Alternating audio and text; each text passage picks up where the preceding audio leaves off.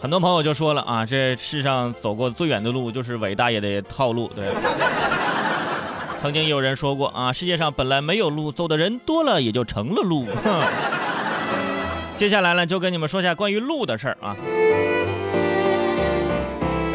眼看马上就要过年了，过年要回家，那看演唱会的钱呢，就别花了，留着给爸妈买点年货挺好。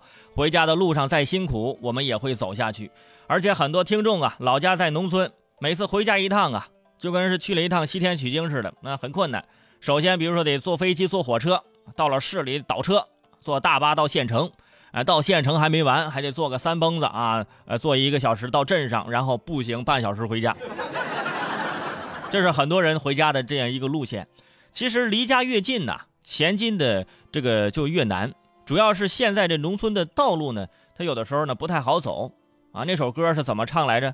啊，走在乡间的小路上，木归的老牛是我同伴，是吧？可能唱的有点跑调啊，但是这就是想象中的。但是提醒各位啊，如果在下了雨之后，千万不要走在这乡间的小路上。为什么呢？啊，因为走在乡间的小路上啊，小路上全都是泥汤。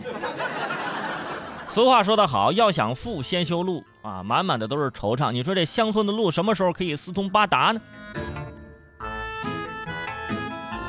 首先，我们说修路这个事儿啊，它这个流程，修路呢这种事儿一般都是由政府拨款，经过层层审批，做各种测试之后呢，再找施工队来施工。哎，可是呢，我国土地如此广袤，疆土如此辽阔，政府的手呢，有的时候它可能没那么及时的触及到每一个地方。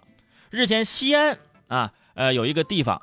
有一位农民呢，看自家这个村里的路啊，迟迟不见修缮，一到下雨根本就出不了门啊。村民出入，的路人都来往不太方便，尤其是下雨天的时候啊，没地儿踩。再者呢，去年的时候啊，他们在家旁边的一个废旧垃圾场改造了一块足球场，投资一百多万元。球场建成之后呢，还组织了一场邀请赛，吸引了附近二十多支民间队伍参加，而且这事儿还甚至轰动了啊，日本的媒体也前来采访。但是由于这交通道路，的确是造成了很多的不便，这位大哥十分的豪气啊，人家自掏腰包自费二十四万，将他家门前到村子里的这条路啊啊，就是花了这个好长时间把这条路啊就修好了，水泥路啊一铺，现在可以通车了，路还挺宽，走路也很方便。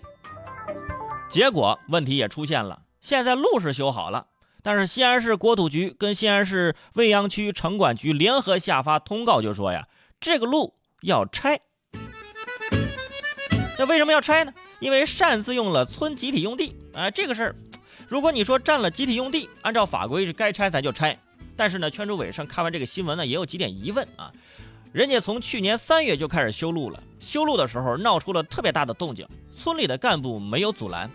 在修路的中途，西安市国土局也过来拍照了，也没有进行对这些行为进行阻拦、进行劝阻。直到这路修完了、通车了啊，大家啊很高兴。结果前两天。下发通告啊，说未经政府批准，擅自占用这个集村集体的用地进行建设，属于非法占地，所以说要拆。修路大哥也想不明白啊，我这做好事为啥这么难呢？其实他之前也找过村里干部商榷修路的事儿，但是村干部拿不出钱呢。现在好了，我不用你一分钱，我自己掏钱自己干活，好不容易把路修好了，你现在要拆了，这个事儿咱。客观来说啊，可能这个修路的大哥自己有私心啊，想让自己的足球场来的人更多，盈利是吧？路修好了，又不是他一家人走，也是为村民做了点好事儿。但是毕竟啊，私用的土地呀是国家不允许的，没有审批就动手，的确是有问题。那个人修路呢，更是没有这个安全的保障，万一你修的不好呢，对吧？所以这件事儿呢，我们很难用平常的思维来解决这个问题。嗯，这个拆了修，修了拆。圈主委生就觉得是不是有点资源浪费呢？村集体的用地，咱能不能让村集体让村民投票说了算呢？所以说，圈主委生觉得，如果说这个修好的路，到最后它的归宿是被挖土机直接拆掉，那就是最为悲惨的结局了。我觉得当地政府跟有关部门呢，可以这个活学活用啊，想想其他的办法。路既然已经修好了，咱就想想有什么办法能让这个路继续保存的同时，哎，然后把这个呃手续啊走一走。大不了对吧？咱拆一半啊，留一半可以通车啊。